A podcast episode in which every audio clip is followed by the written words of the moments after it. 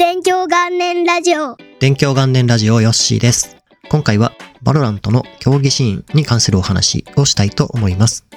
現在、日本国内向けの公式大会、バロラントチャレンジャーズジャパン2023スプリット2が開催されています。今週からメインステージに突入しまして、こちらでは8チームによる総当たり戦が行われるような流れになります。この8チームのうち上位6チームに入るとプレイオフの出場権が得られるという戦いになります。ちなみにですね、このメインステージに勝ち残ることができなかったチームというのは3月とか4月の時点でこの2023年の公式大会に出場する機会というのがもうなくなってしまいました。で、大会の仕組みをですね、簡単に説明しますと、この公式大会にはバロラントのゲームプレイをしてランクマッチで一定以上のランクを獲得していることが出場条件になってます。で、その条件を満たしている5名でチームを作って出場を登録をして、運営側のチェックを経て、出場が認められたら大会に参加できるということになります。で、この大会に出場できるチャンスっていうのは、実質の2回で、スプリット1、スプリット2という2回行われてるんですが、こちらの2回だけになります。ですので、今回がスプリット2ですので、ここで負けてしまったチームというのは2023年の公式大会のチャンスがもうないということになります。そしてこのスプリット2も今開催されてますけども、6月には終了になりますので、優勝したチーム以外っていうのは同じく2023年6月で今年の公式大会活動が終了になります。2023年始まって早いもので4月っていう感じが自分はしてますけど、この段階でもう競技シーンで活動している人が2023年の活動が終わってしまうっていうのは、さすがになんとかならんのかみたいな意見が先週くらいかな ?SNS でよく目にしました。まあ、もっと公式大会を増やしてほしいとか、大会の期間を伸ばしたりとか、チャンス増やしたりできないのかなっていうような意見が多かったように感じました。自分の意見としては、最初に思ったのはやっぱり1月に始まって3月くらいで公式大会に出る機会っていうのがもう2023年はなくなるんで、プロの世界っていうのはやっぱりめちゃくちゃ厳しいんだなっていうのが最初に思ったことでした。プレイする機会が増えるのは実現したら良いなとも思います。こういうのは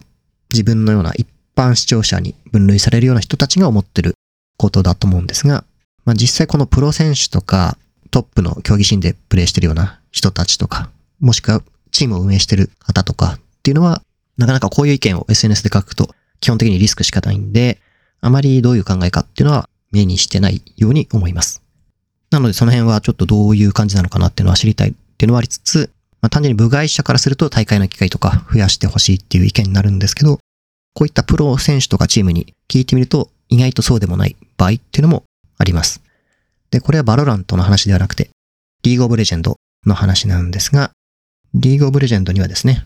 LJL と呼ばれるリーグオブレジェンドジャパンリーグっていうプロリーグですね、国内の。があります。で、こちらは春、夏シーズンというような感じで分かれていて、まあ結構オフシーズン、冬くらいになると結構長い期間あります。で、この時に自分もですね、この期間って大会見ることができないから、まあ、試合とか増えないのかな、みたいなことを思っていたりしました。それをプロチームの関係者の方に聞いてみたことがあって、まあ自分はそう思ってるんだけど、どうですかねみたいな感じだったんですが、まあ回答としてはですね、チーム的な視点からするとあまり現実的ではないですねっていうようなものでした。やっぱり通常のシーズン期間、結構な期間集中して大会の試合が組まれてたりして、練習してフィードバックしてとかやってると、選手がすごくやはり疲弊するっていう部分があります。もちろん運営サイドもいろいろやることがあったりして、なかなか大変っていう話でした。時間的な余裕がないとか、負荷が高いとか、そういうことです。で、2017年前後くらいだったような気がするんですけど、このリーグオブレジェンドの春シーズンと夏シーズンの間にリフトライバルズっていうですね、日本だけじゃなくて各地域ですね、いろいろな世界中の地域でプロリーグがあるんですけど、そこの代表チームが出場して戦う公式イベントのようなものが開催されてました。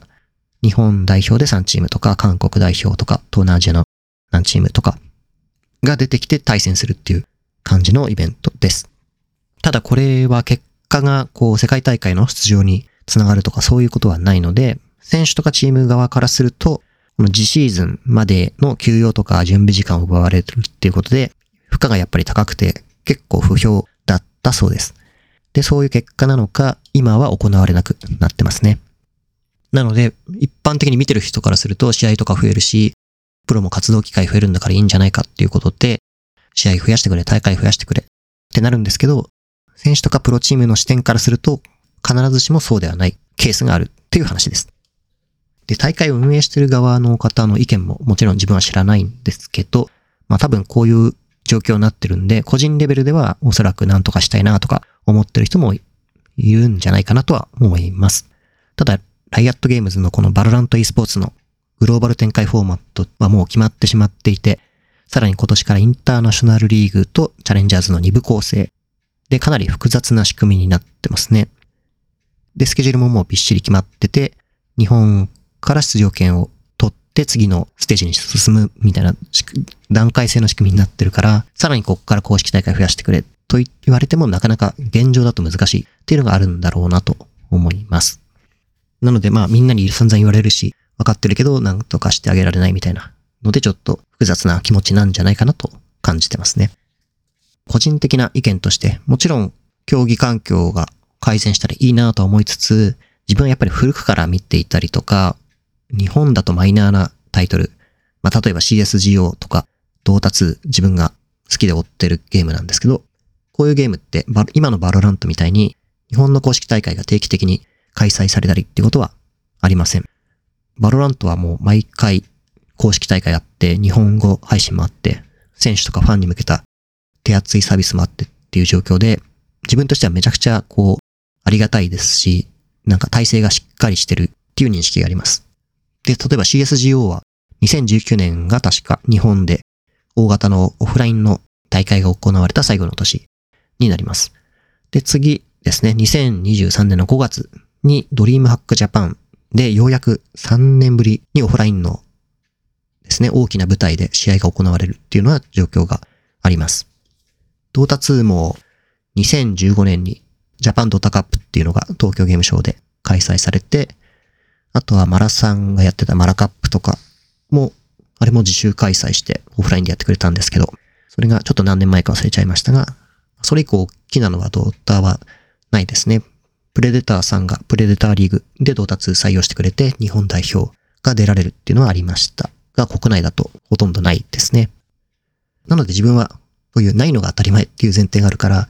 今の状況、まあ意外と恵まれてると思っちゃう感じも正直あるし、だからといって、今のままでいいじゃんっていうふうにも思ってるわけではないんですけど、近年、シーンを見始めた人とはちょっと受け止め方が違うかもなっていうのを今回のいろいろな意見を見ていて思いました。で、まあそういう流れもあっていろいろ考えてたんですけど、改めてすごいと思ったのが、アブソリュートと呼ばれるチームだったメンバーたちですね。今は VALORANT でチーム分かれてしまったんですけど、 ZETA DIVISION の Laz選手、 crow選手、 barce選手、ジュニアコーチ、あとは DetonatioN FocusMe に所属している Reita選手、 takej選手たちですね。彼らは Counter-Strike Global Offensive で国内最強のチームとして活動してました。で、 VALORANT に転向したんですけど、 Counter-Strike の時はですね、やっぱり国内の大きな大会って本当に1回2回あるかないかみたいな状況でやってましたし、まあ、彼らはさらに世界一になりたいとか、世界の舞台で戦いたいっていうのが目標のチームだったから、自分たちで海外の大会の出場枠取られる大会、サードパーティーのやつとか積極的に出てたし、最終的に所属チーム辞めちゃったんですけど、そこから無収入になっても、やっぱり世界一になりたいっていう思いが5人プラスコーチ1名で、ずっと無収入の状態で練習続けて、競技続けてっていうのをやってました。で、まあ結果的に CSGO での活動はやめて VALORANT に移行したんですけど、まあそういった今までやってきた練習とかで、培ったスキルとか技術とかがあったから、 VALORANT でトップになって、今では絶大な人気を誇ってますが、まあそういう続けていたおかげですよね。まあ苦しい状況でも、幸せな状況でも、どっちでもなんですけど、結局続けていない限り、その先はないっていうことなんで、まあなんか今以上に恵まれない状況にいた中で彼らが続けて今があるっていうのは、やはり諦めずに続けたっていうところなんで、なんか改めて、ああ、やっぱりすごいことをやってきた人たちなんだなと自分は思ってます。という感じの今回ですね、 VALORANT 競技シーンの状況に関するお話でした。近況的な話としては、またあっという間にですね、一週間経ってしまって、なんか特に新しいことはなかったんですけど、4月末ですね、今月末、静岡で開催される LAN ゲームパーティーの C4 ランに参加しますので、もしですね、現地に行くっていう方が聞いてくださっていたらよろしくお願いします。あとは e スポーツとかまた全く関係ない話なんですけど、自分はですね、あの中華三昧っていうラーメンありますよね。あれの味噌ラーメンのやつが好きなんですけど、ここ1ヶ月、2ヶ月くらい食べたいなと思って近所のどのスーパーに行ってもないんですよね。で、なん、どういうことなんだろうと思って、まあ、ずっと探してたんですけど、全くなくて。公式サイトをですね、調べてみようと思ってアクセスしたら、製品がリニューアルされてですね、味噌がなくなっていまして、代わりに味噌アウト担々麺インみたいな状況になってました。で、え、嘘と思って、で、もしかしてこの味噌ラーメンが担々麺に転生したのではないかみたいな期待を込めて食べてみたんですけど、全くそんなことはなくてですね、普通に担々麺でした。なので、中華三昧の味噌なくなっちゃって、ずっと好きで食べてきたのにと思って、めちゃくちゃ残念に思ってます。お気に入りとか得意のマップが競技マップのローテーションから外れた時のプロゲーマーの気持ちってこういう感じなのかなみたいなのをちょっと思いました。ということで、このポッドキャストは毎週金曜日の更新を目指して続けております。また次回もよろしくお願いいたします。